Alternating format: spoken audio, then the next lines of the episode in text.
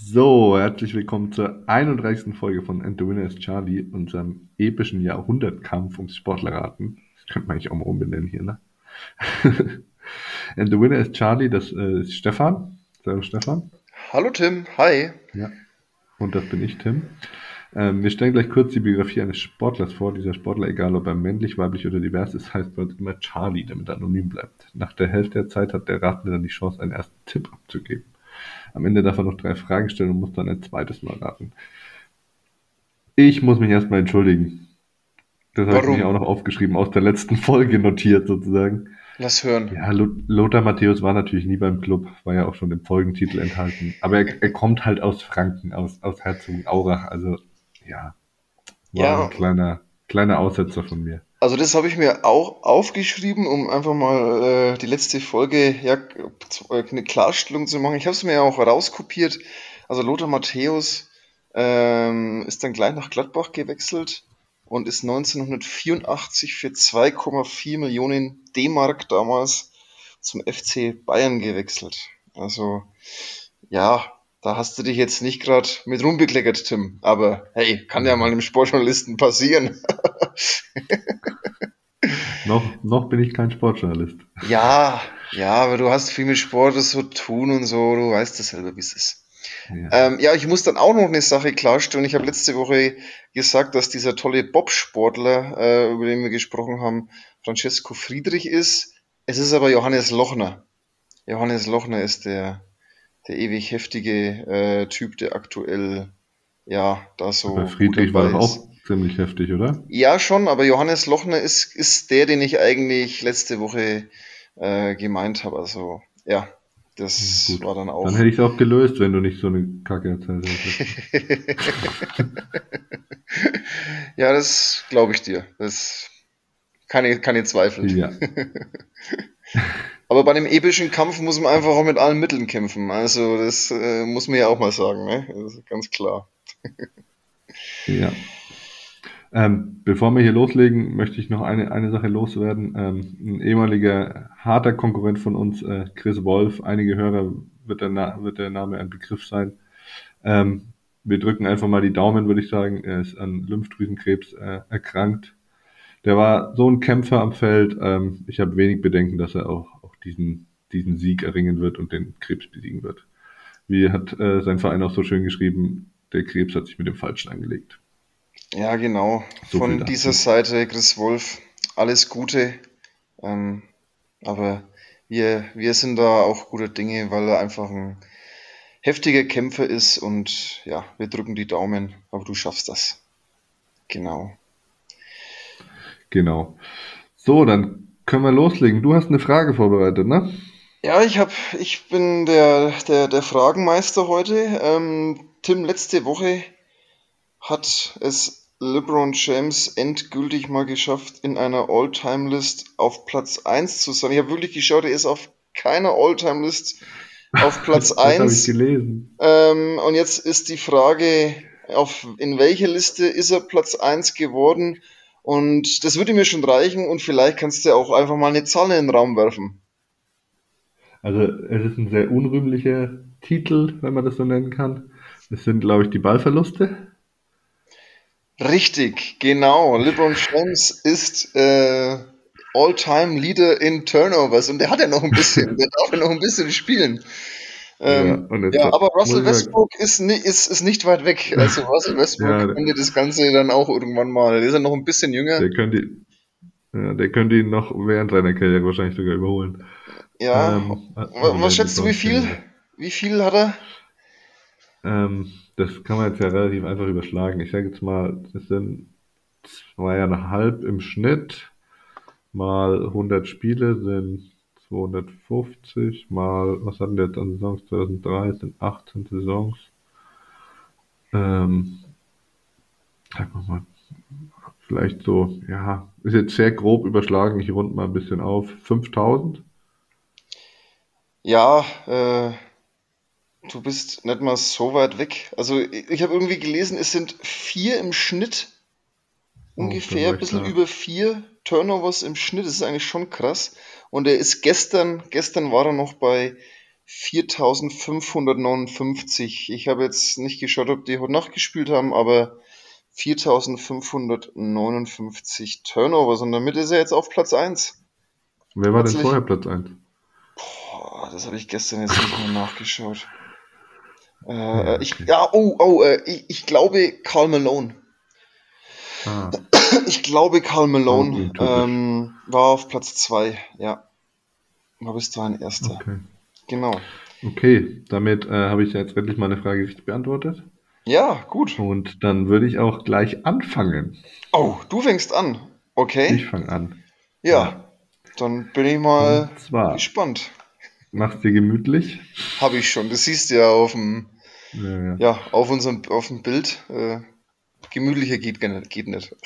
also, die Leute, die Stefan kennen, können sich denken, ähm, was er gerade anhat. ein Hauch, ein Hauch von nichts. Zumindest der, der, Teil vom Körper, den ich sehe. Ja, du musst, ihr müsst denken, wir sind mal wieder ganz, ganz pünktlich. Also es ist 23 Uhr vom, ja, also eine Stunde vor Samstag. Wir, wir müssen Gas geben und wer hat um 23 Uhr noch Klamotten an? Also, ja. ja. Schieß Charlie, los. Charlie hat wahrscheinlich noch Klamotten an gerade. Charlie wurde am 29. September 1956 in Chiswick, einem Stadtteil im Westen Londons, geboren. Seine aktive Karriere ist lange vorbei, aber Charlie ist trotzdem noch heute am Sportgeschehen beteiligt. Seine Mutter Tina Angela Lal stammte aus Indien. Sein Vater war Ingenieur, der auch sein Coach war und einen spezifisch auf ihn abgestimmten Trainingsplan mit ihm durchzog. Als Charlie dann an die Universität kam, wo er Wirtschaftswissenschaften und Sozialgeschichte studierte, traf er auf den Leichtathletiktrainer George Gandy. Dieser hatte ein Konditionstraining entwickelt, das nach Charlies Aussagen revolutionär war. Und so wurde Charlie zu einem der besten Mittelstreckenläufer seiner Zeit. 1977 gewann er sein erstes bedeutendes Rennen bei den Hallen-Europameisterschaften über 800 Meter. Er schlug dabei auch seinen Dauerrivalen Steve Ovett. Bei den Europameisterschaften in Prag 78 wurde er hinter Olaf Bayer und Ovett Dritter. Ovett stellte damals einen britischen Rekord auf, den sich Charlie wenige Wochen später zurückholte. Im Jahr darauf gelang es Charlie dann innerhalb von 41 Tagen drei neue Weltrekorde aufzustellen. Er war der erste Sportler, dem das gelang über 800, 1500 Meter und über die Meile. Über alle drei Distanzen blieb er in diesem Jahr ungeschlagen. 1980 holte er sich dann auch noch den Weltrekord über 1000 Meter. Damit war Charlie für 45 Minuten vierfacher Weltrekordhalter, ehe Ovett ihm den Weltrekord über die Meile abnahm. So reiste Charlie auch als Favorit zu den Olympischen Spielen, doch Ovett schlug ihn über 800 Meter. Charlie bezeichnete den Lauf als sein taktisch schlechtestes Rennen seiner Karriere. Er revanchierte sich vier Tage später mit dem Olympiasieg über 1500 Meter. 1981 verbesserte er seinen Weltrekord über 800 Meter. Diesen sollte er bis 1997 behalten, ehe Wilson Kipketer die Zeit unterbot. 1982 holte er sich die Silbermedaille bei den Europameisterschaften über 800 Meter und Anfang 1983 stellte er zwei Hallenweltrekorde über 800 und 1000 Meter auf. Es folgten Krankheits- und Verletzungsprobleme, doch 1984 wurde er wieder für Olympia nominiert, obwohl er bei den Britischen Meisterschaften geschlagen wurde. Er holte erneut Silber über 800 Meter und wiederholte seinen Olympiasieg über 1500 Meter. Das ist seither keinem Athleten mehr gelungen, also diesen Olympiasieg zu wiederholen. 1986 holte er nochmal Gold über 1500 und Silber über 800 Meter bei den Europameisterschaften in Stuttgart. Danach war die große Zeit Charlies vorbei. Immer wieder plagten ihn Verletzungen und er verpasste die Olympischen Spiele 1988. Zwar startete, startete der Daily Mirror eine Medienkampagne und IOC-Präsident Juan Antonio Samaranch setzte sich vergeblich dafür ein, die Regeln zugunsten Charlies zu ändern. Indien, das Heimatland seiner Mutter, bot ihm einen Startplatz an, doch er lehnte ab. Anfang des Jahres 1990 beendete er schließlich seine Karriere und startete eine zweite in der, Sport, in der Politik und Sportpolitik. Also seine Erfolge nochmal zusammengefasst. Charlie war Weltsportler des Jahres 1979 und 81 und ist in der Hall of Fame der Leichtathletik. Er holte zwei Gold- und zwei Silbermedaillen bei Olympia, eine Gold- und zwei Silbermedaillen bei Europameisterschaften. Weltmeister wurde er tatsächlich nie, da es, wusste ich auch nicht, die Weltmeisterschaften in der Leichtathletik erst seit 1983 gibt. So, und damit wären wir heute schon in der Pause. Ja, einen britischen Mittelstreckler mit indischen Wurzeln. Also, wenn ich jetzt mal äh, so sagen darf, ich habe die Woche wirklich geschaut nach bekannte britische Sportler. Wirklich jetzt hat, tatsächlich. Aber der ist mir nicht aufgefallen. Deswegen kann ich auch absolut keinen Tipp abgeben. Der einzige, der vier Weltrekorde gleichzeitig hatte, ist dir nicht aufgefallen. Also ich. Und dann noch eine Karriere in der Sportpolitik angestrebt. Du hast ja da oben dann bei Google, du weißt es ja dann selber, du hast ja da oben bei Google dann immer die Bilder. Und ich, ich kann jetzt gerade überhaupt gar keinen Tipp abgeben. Also ich muss sagen, der ist nicht einfach. Der, der, ich wollte es dir heute mal nicht einfach machen. Vielleicht stehe ich auch ein bisschen auf dem Schlauch, vielleicht ist er gar nicht so weit weg. Aber mach mal weiter, ja, ich kann, ich kann ja, keinen Tipp abgeben. Gibt ja noch eine zweite Hälfte, ne? Schauen wir mal. 1992 wurde Charlie als Kandidat der Conservative Party im Wahlkreis Falmouth in Camborne in der Grafschaft Cornwall ins britische Unterhaus gewählt. Fünf Jahre später unterlag er bei den Unterhauswahlen allerdings der Kandidatin der Labour-Partei. 2002 wurde er zu einem sogenannten Live-Peer ernannt. Er war nun also Angehöriger des britischen Hochadels. Als nächstes wurde Charlie offizieller Botschafter und Mitglied der Geschäftsleitung der Londoner Olympiabewerbung. Ab Mai 2004 präsidierte er der Geschäftsleitung und begleitete die Bewerbung durch die letzte Phase. Kommentatoren bezeichneten Charlies Lobbyarbeit und die Präsentation bei der entscheidenden IOC-Sitzung im Juli 2005 als besonders effektiv. Schließlich erhielt London am 6. Juli den Zuschlag. Drei Monate später wurde er Chef des Organisationskomitees und hielt die Eröffnungsrede bei den Spielen 2012 in London. Jacques Rogge verlieh ihm 2012 den Olympischen Orden. 2015 wurde Charlie dann zum sechsten Präsidenten des IAAF, des Leichtathletik-Weltverbandes. Zuvor war er bereits Vize des mittlerweile sehr umstrittenen Lamin Diak. Sein Wahlversprechen beschrieb der Spiegel so: Charlie versprach jeder Nation in den kommenden vier Jahren 100.000 Dollar mehr aus den IAAF-Töpfen zur Verfügung zu stellen. Das Versprechen erinnerte an die billigen Wahltricks, die Charlies Verbündeter beim Weltfußballverband Josef Blatter seit Jahrzehnten anwendet. Charlie stellte die Wahl über den Gewinn seiner Goldmedaille, Goldmedaillen und den Zuschlag zur Austragung der Olympischen Spiele für London. Er versprach in seinem neuen Amt gegen Doping vorzugehen und die Leichtathletik wieder attraktiv für die Menschen zu machen. In seiner Amtszeit sorgte Charlie unter anderem für die Sperrung des russischen Leichtathletikverbands bei den Spielen 2016 und förderte eine unabhängige Dopingkommission, die die Probleme der Leichtathletik mit dem Doping lösen sollte. Auch deshalb wurde Charlie 2019 ohne Gegenstimme, weil ohne Gegenkandidat, wiedergewählt. Aber es gab auch viel Kritik an seiner sportpolitischen Karriere. Lamin Diak, der mittlerweile im hohen Alter von 89 Jahren noch eine mehrjährige Haftstrafe erwartet und der für Geld 1400 russisch positive russische Dopingproben verschwinden ließ, bezeichnete er lange Zeit als sein großes Vorbild, der für, Charlies, der für Charlie immer der spirituelle Präsident bleiben wird. Die Dopingenthüllungen der ARD und der Sunday Times nannte Charlie 2016 eine Kriegserklärung an seinen Sport. Außerdem ist Charlie noch immer Teilhaber und Aufsichtsratmitglied der von ihm gegründeten Sportmarketingfirma CSM. Ich weiß nicht genau, aber ich glaube, dass das sogar für ähm, was mit seinem Namen zu tun hat, der, der, der, der Name dieser Firma. Kann ich natürlich jetzt nicht nennen. In der, in der einen Rolle. Wäre blöd, wäre blöd, ja. Wäre doof jetzt, ne? wäre mir jetzt fast rausgerutscht. In der einen Rolle als Verbandspräsident und IOC-Mitglied vergibt er Weltmeisterschaften und Olympische Spiele. In der anderen Rolle bietet er sich dafür an, dieselben Weltmeisterschaften und Olympische Spiele für Honorar, Honorar zu akquirieren, schrieb die Frankfurter Allgemeine Zeitung dazu. In seine Amtszeit fiel auch die sehr stark kritisierte Vergabe der Leichtathletik-WM nach Doha, wo außerhalb des klimatisierten Stadions 40 Grad herrschten und der Marathon um Mitternacht gelaufen wurde. Charlie sagte dazu, man kann ja mehr Wasser reichen. Und außerdem sei das ein Zeichen für die wachsende Community der Nachtlauf-Events. Des Weiteren hat Charlie Beraterverträge mit dem FC Chelsea und dem Sportartikelhersteller Nike. Ich habe sehr viel über ihn, wirklich sehr viel über ihn gelesen, also zwei Stunden lang ungefähr. Und so mein Fazit zu ihm ist, dass ähm, er sehr viel für die Leichtathletik getan hat, aber so ganz sauber ist der Kollege auch nicht. Also der ist schon, der hat schon auch ordentlich Dreck am Stecken, kann man so sagen. Und damit wäre ich am Ende. Es stellt sich die Frage, ob du den amtierenden IAAF-Präsidenten kennst, was jetzt schon mit schon zum allgemeinen Sportallgemeinwissen gehören könnte, vor allem also du haust da immer irgendwie, du, das ist ja bei dir wirklich nicht nur, nicht nur Sport, sondern ja auch, du hast ja schon andere Charlies hergenommen, die da wirklich so eine zweite Karriere eingeschlagen haben. Da, da, da muss ich mir ein Beispiel mal dran nehmen.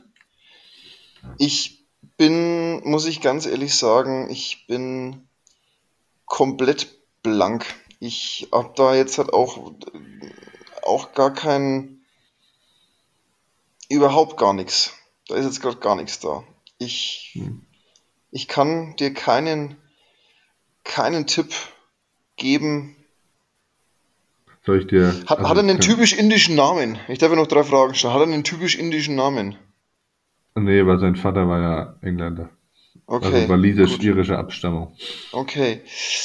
Dann, Soll ich äh, dir seinen Vornamen nennen? Aber das.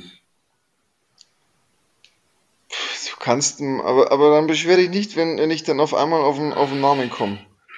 Ja, es ist, war ja auch ein schwerer Charlie heute. Es geht ja auch nicht nur um dich, es geht ja auch um die Zuhörer. Die haben ja vielleicht die gleichen Probleme wie du. Sein Vorname ist Sebastian. Oder Sebastian. Sebastian. Er wird auch Lord Charlie genannt. Alter. Und Voldemort ist jetzt nicht die richtige Antwort. Oh, Tim, schieß los. Ich habe kein. Heute, heute bin ich mal. Ich glaube, das ist so der, der erste Charlie, wo ich. Weil den einen, den ich nicht gelöst habe, da habe ich ja gewusst, dass es den einen ja gibt, den einen guten Deutschen, aber heute bin ich mal. Heute Ja, bin ich mal ist, äh, komplett blank. Sebastian, äh, Sebastian Coe. Geschrieben C-O-E. Okay. Ja, schade. Ja, also Ja. da habe ich jetzt nicht mal. Also, Da klingelt nicht mal was, ne? Da klingelt nicht mal, nicht einmal ansatzweise was. Also, Gut, dann. nee. Ja, kommt auch vor. Ja, aber das ist immer, das, ich glaube, diese ganzen Weltverbände, das ist alles ein bisschen, ah, wenn du da in die FIFA reinschaust oder sowas, das, das, das ist schon alles immer sehr, sehr dubios und sehr komisch und ah, da diese kleinen Länder sind halt auch so abhängig von diesen Geldern, ne, wenn man da nach Afrika oder sowas schaut, wie, und diese ganzen Funktionäre, also, das ist ja, äh, wenn man da Also, diese Dokus sieht und sowas, das ist halt wirklich ein richtiges Haifischbecken und ich glaube, dass es da keinen gibt, der da noch nicht irgendwie ja abschissen hat. Ja. Also Also Ja. die, die Süddeutsche hat einen Artikel, ich habe sehr viel Süddeutsche und sehr viel Spiegel zu dem gelesen dann. Die sind ja da einfach in diesen ganzen Sportfunktionären immer sehr auf Zack. Und ein Artikel ist äh, die Überschrift Wie Lord Coe durch den Sumpf schlingert. Im Dopingskandal gibt Sebastian Coe, der neue Präsident des Leichtathletik-Weltverbandes, ein schwaches Bild ab. Seine Untätigkeit ist nun sogar Thema im britischen Parlament. Ja, und so geht es halt die ganze Zeit und wie er auch diesem Lamin Diak nachhängt und, und sein, sein, ja, Ja. sein Ziehsohn so ein bisschen war, das ist schon alles sehr. Aber das ist ja, da gibt's ja genügend Geschichten, die man recherchieren kann.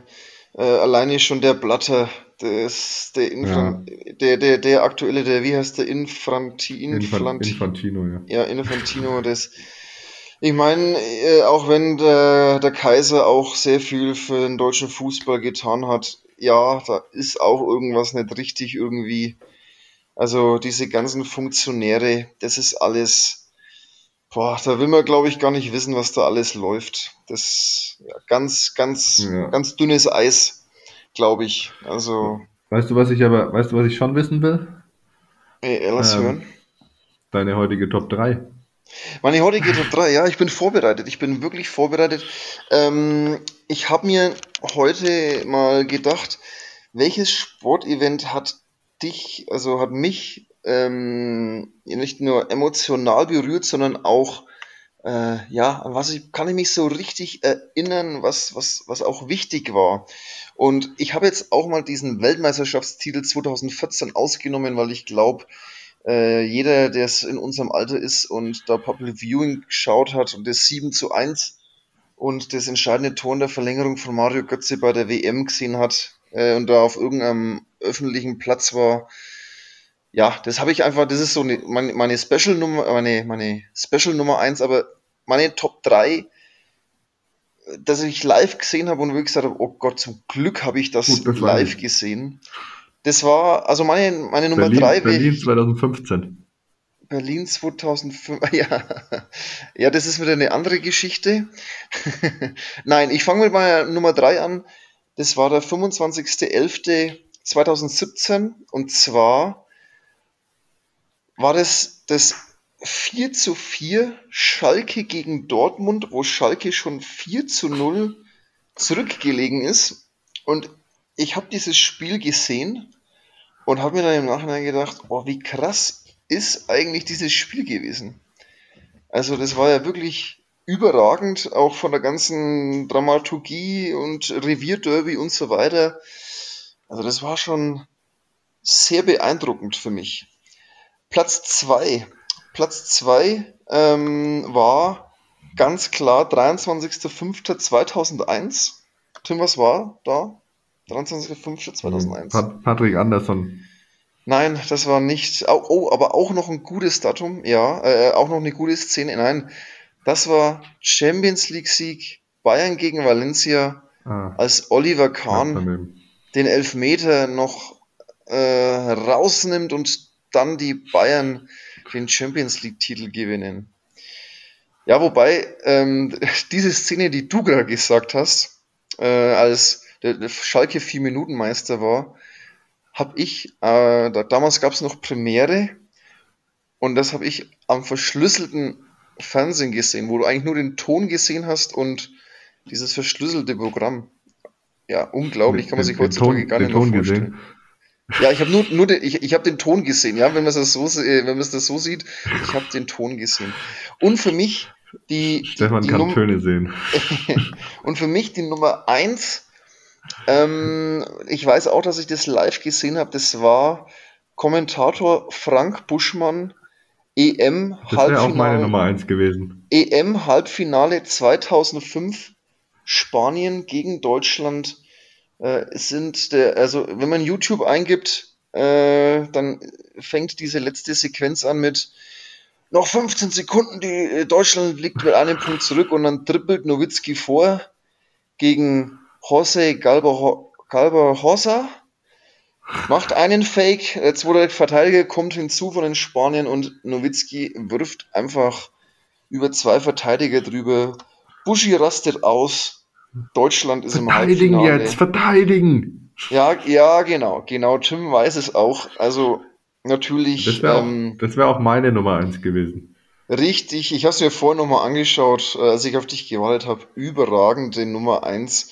Natürlich, ich war 2015 äh, live in, der, in, in Berlin bei der EM dabei, als Nowitzki verabschiedet wurde, war natürlich auch, aber äh, wirklich, da haben sie ja nichts gerissen im Endeffekt, ähm, die Deutschen, da war halt nur der Nowitzki-Abschied, aber trotzdem EM 2005, das war so, ja, wo ich mir gedacht habe, geil, dass du dieses Spiel gesehen hast. Das war meine Nummer eins, also, das war meine Top 3. Kannst, hast du noch irgendein besonderes Event? Ich, ich, ich würde diese, ich würd diese ganzen Bayern-Events löschen ähm, und stattdessen noch äh, die, die Finals 2011, also vor allem Spiel 6, mit, als Nowitzki dann seinen sein NBA-Titel geholt hat. Da, das war ganz lustig, weil da sind, also ich habe das Spiel geguckt und ich glaube mit meinem Bruder und noch irgendein Kumpels und dann sind, glaube ich, sogar meine Eltern irgendwie aufgestanden zur zweiten Halbzeit und haben sich das nur mit angeguckt. An das kann das ich, ich, ich glaube, ich habe Spiel 6, ich habe da auch ein paar Spiele gesehen, aber ich weiß nicht, ob ich, ob ich Spiel 6 da gesehen habe. Also dieser ganze ich, Playoff, dieser ganze Playoff-Run von den Mavs war ja, war ja ziemlich geil. Mit 48 Punkten gegen, gegen die OKC und die Lakers rausgehauen und so weiter und ja. Da gibt es wahrscheinlich noch viel, viel mehr, die mir jetzt hat, die du bestimmt gesehen hast, aber die, die jetzt ich einfach nicht auf dem Schirm hatte. Aber dieses EM-Spiel 2005, das hat, ja, das war schon. Können wir ja mal wieder mit unseren Hörern interagieren, wer noch einen äh, Moment hat, der noch besser war als die, die wir jetzt genannt haben. Schreibt uns, ne? Ja, Schreibt und wo? Auf unserem Instagram-Account. Weil dann kriegst nämlich nur ich und nicht der Stefan. Ja, aber ja, irg ja. irgendwann bekomme ich da auch schon noch einen Zugang bald, dafür. Bald bist, bald bist du alt genug, dann kriegst du auch einen Zugang. Nach, nach, nach, wenn du ein halbes Jahr Instagram hast, dann hast du Ja, auch. dann, dann bekomme ich es. Okay, gut, alles klar. Ja, das war meine Top 3. Ähm, du hast jetzt ja, deine schön. Top 1 mit mir geteilt. Ja, dann schließen wir das einfach ab, würde ich sagen. Das war dann schön, ja. Würde ich mit meinem Charlie einfach weitermachen. Ja, wenn es dir recht ist. So, ich mache mir das noch ein bisschen größer, dass ich mich nicht verlese. So. Charlie wuchs in einer wohlhabenden Familie auf. Seine Eltern und Großeltern waren Größen der Industrie und somit hatte Charlie keine Beschwerden in seiner Kindheit, zumindest keine finanziellen. Im Gegenteil, Charlie kaufte sich im Alter von 15 Jahren ein VW Käfer Cabrio. Seine Begeisterung für das Autofahren war überaus ausgeprägt. Nach eigener Aussage schmiss er das Geld zum Fenster raus, um sein Hobby nachzugehen. Auch seine wohlhabende Familie unterstützte den Traum des Jungen. Charlie der am 22.02.1949 geboren wurde, nahm im Jahr 1968 mit einem Mini Cooper an einem Bergrennen teil und wurde auf Anhieb Zweiter.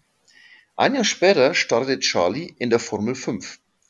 Durch die Beziehungen seiner Eltern konnte Charlie die örtliche Bank als seinen privaten Sponsor gewinnen. Er wechselte zügig in die Formel 3 und überlebte durch seine spektakuläre Fahrweise auch einige schwere Unfälle. Doch ein Sieg in Monza und mehrere zweite Plätze zeigten auf, dass Charlie Talent hat. Im Jahr 71, am 15. August, absolvierte Charlie sein erstes Formel-1-Rennen für Ford, in dem er aber auch gleich ausfiel. Er investierte sein privates Geld in den Rennstall, weil er einfach ein besseres Auto wollte. Den Drang zum Wahnsinn bemerkte auch der damalige Chef von Ferrari, Enzo Ferrari, und bot dem jungen Charlie einen Vertrag an. Ferrari wollte wieder einen Formel-1-Weltmeister stellen, warteten sie doch seit 1964 auf einen Weltmeistertitel. 1974 war es fast soweit. Charlie holte den ersten Sieg in der Formel 1 und, erreicht, und äh, errang gute Ergebnisse. Jedoch war seine Ausfallquote aufgrund seiner spektakulären Fahrweise zu hoch und es kostete ihm den Titel. Charlie, der immer wieder an der Entwicklung des neuen Fahrzeugs beteiligt war, wollte 1975 endlich ganz oben stehen. Fünf Saisonsiege sollten letztendlich reichen, um den Traum zu verwirklichen. Im Jahr 1976 dominierte Charlie wieder die Konkurrenz. Er gewann vier der ersten acht Rennen. Dann kam aber der 1. August 1976. Das Rennen auf dem Nürburgring fand statt.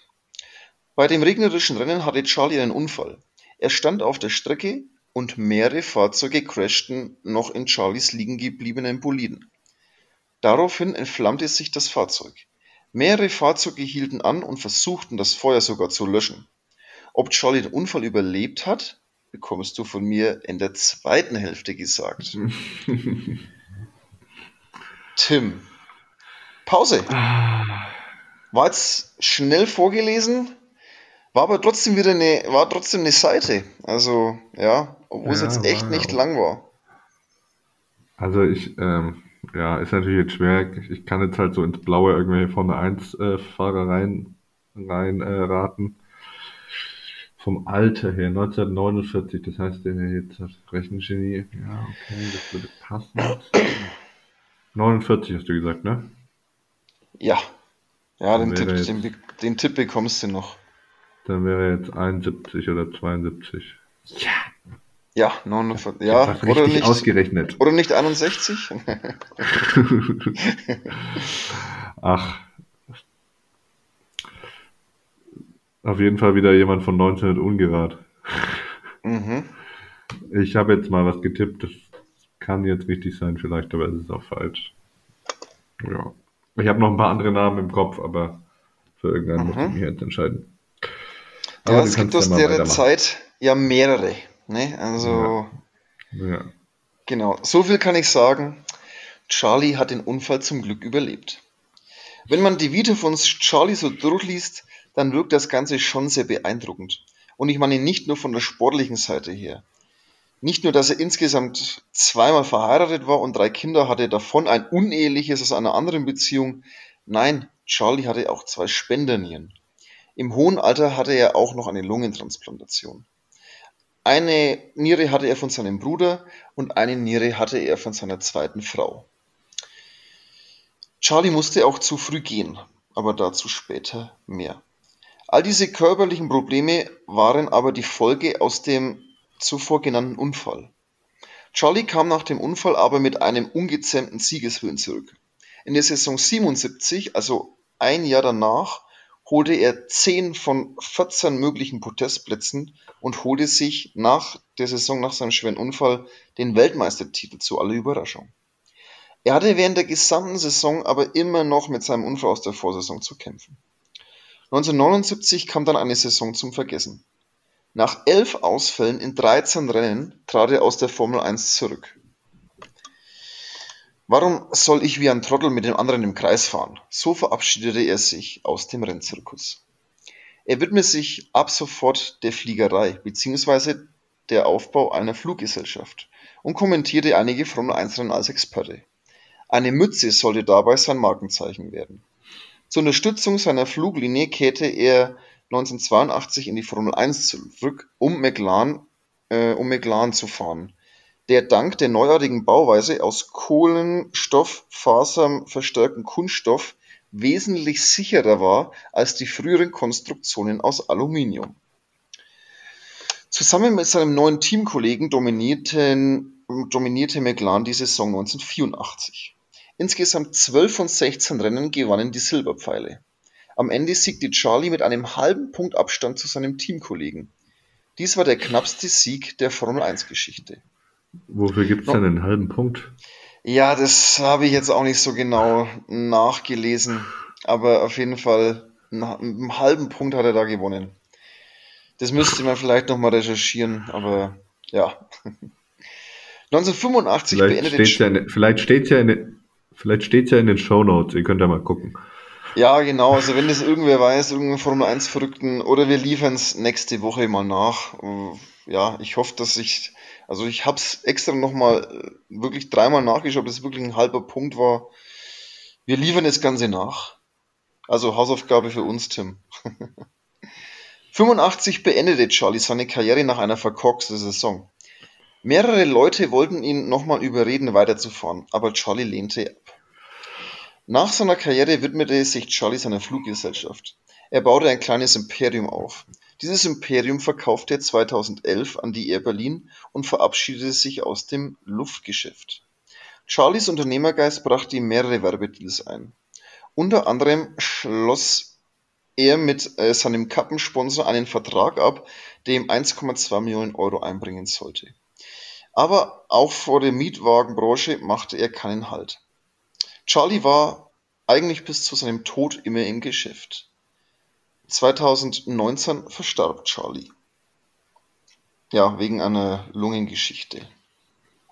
Im Krankenhaus in Zürich. Ja. Genau. Hier nochmal seine Karriere in Zahlen. Das war hier am Ende, dass das jetzt nochmal aufgreift. Also er ist insgesamt dreimal Formel 1 Weltmeister gewesen, hat 25 Grand Prix Siege erreicht, hat 54 Podestplätze bei 71 Rennen erreicht und 24 Pole, und 24 Pole Positions hat er auch erreicht. Genau, und dann wäre ich jetzt halt mit meinem Charlie am Ende. Tim, hast du noch hast du noch was zu sagen? Nee, aber ich möchte noch eine Frage stellen. Ja, ich warte kurz, ich weiß ganz genau, welche Frage das kommt. Und zwar möchtest du wissen, ob Charlie äh, Mittelpunkt ob, eines Sommerhits war. Nee, nee, ich möchte fragen, ob seine Mutter besungen wird in diesem Sommerhit. Wie heißt denn seine Mutter? Äh, die Mama von Niki Lauda. Keine Ahnung, wie sie heißt. Elisabeth. Mensch. Ah, ja, okay. Oh. Ja. Siehst du mal, wie, wie viel ich von diesem Lied dann doch immer mitbekommen habe. Ja, äh, Tim, vollkommen richtig.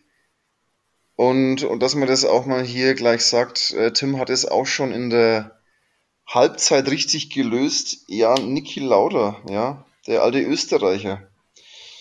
Um das vielleicht äh, hier noch einmal nachzu, äh, ja, mm, der hat nach seinem Tod hat der, den seine Beisetzung, also war große Aussegnung im Stephansdom. Und die Presse, also die österreichische Presse hat es so gesagt, als ob das wirklich so ein Staatsbegräbnis war. Und dafür, ja, also Niki Lauda hat selber da keine Kritik bekommen, aber äh, man hat dann doch hinterfragt, ob, ob ein Sportler so ein Begräbnis denn ja, verdient hätte. Und da kam dann wilde Kritik auf und ja, das war nicht alles so. Ja, es war, gab auch eine Überschrift Eklat beim Begräbnis von Niki Lauda. Also das war irgendwie, gab es da noch Probleme dann am Ende. Weil es vielleicht den einen oder anderen Also gegeben bin, hat, der ihm das nicht gegönnt hat. also ich bin tatsächlich mal mit Lauda Motion nach Malle geflogen. Ja, tatsächlich. Ja, ja. Das Ja, gibt's ja, glaube ich, gibt's gar nicht mehr die Fluglinie jetzt, ne? ja, Nick, es hieß mal Nicky Air. Nicky Air hieß Ja, das, hieß das Teil auch und der hat dann, der hat dann verkauft. Also der ja, aber ich dann jetzt, jetzt hat seine, auch, glaube ich, also mit der Air Berlin Pleite ist auch Lauda Motion dann in die Knie gegangen. mhm, Ähm, was wollte ich jetzt noch sagen? Ja, ich war, ich habe dann, es gab ja noch Nigel Mansell, der ist mir noch eingefallen. Da habe ich noch mhm, überlegt. ja, Der müsste auch so um den Dreh gewesen sein. Aber ich habe dann gedacht, also ich dachte, vielleicht kommt Lauda Motion gar nicht von ihm selbst, sondern von seinen Eltern. Und du hattest ja am Anfang erwähnt, dass ah, seine Eltern sehr wohlhabend waren. Vielleicht, ich dachte dann, vielleicht ist es eher er, weil es die Fluglinie schon vor ihm, also vor seiner Karriere gab. Aber dem war ja wohl nicht so. Das heißt, ich habe etwas Glück gehabt mit meinem richtigen also ich, Halbzeit. also ich kann, ich kann so viel sagen, äh, Lauda war einer von den frühesten. Also das, das, was du vielleicht jetzt gerade so im Kopf hast, diese ganzen großen Namen, die waren alle nach ihm. Ja, Also ich habe auch keine, also Formel 1, Lauda da war ist noch, wirklich, Lauda war aus der sehr, sehr frühen äh, Formel 1 Zeit.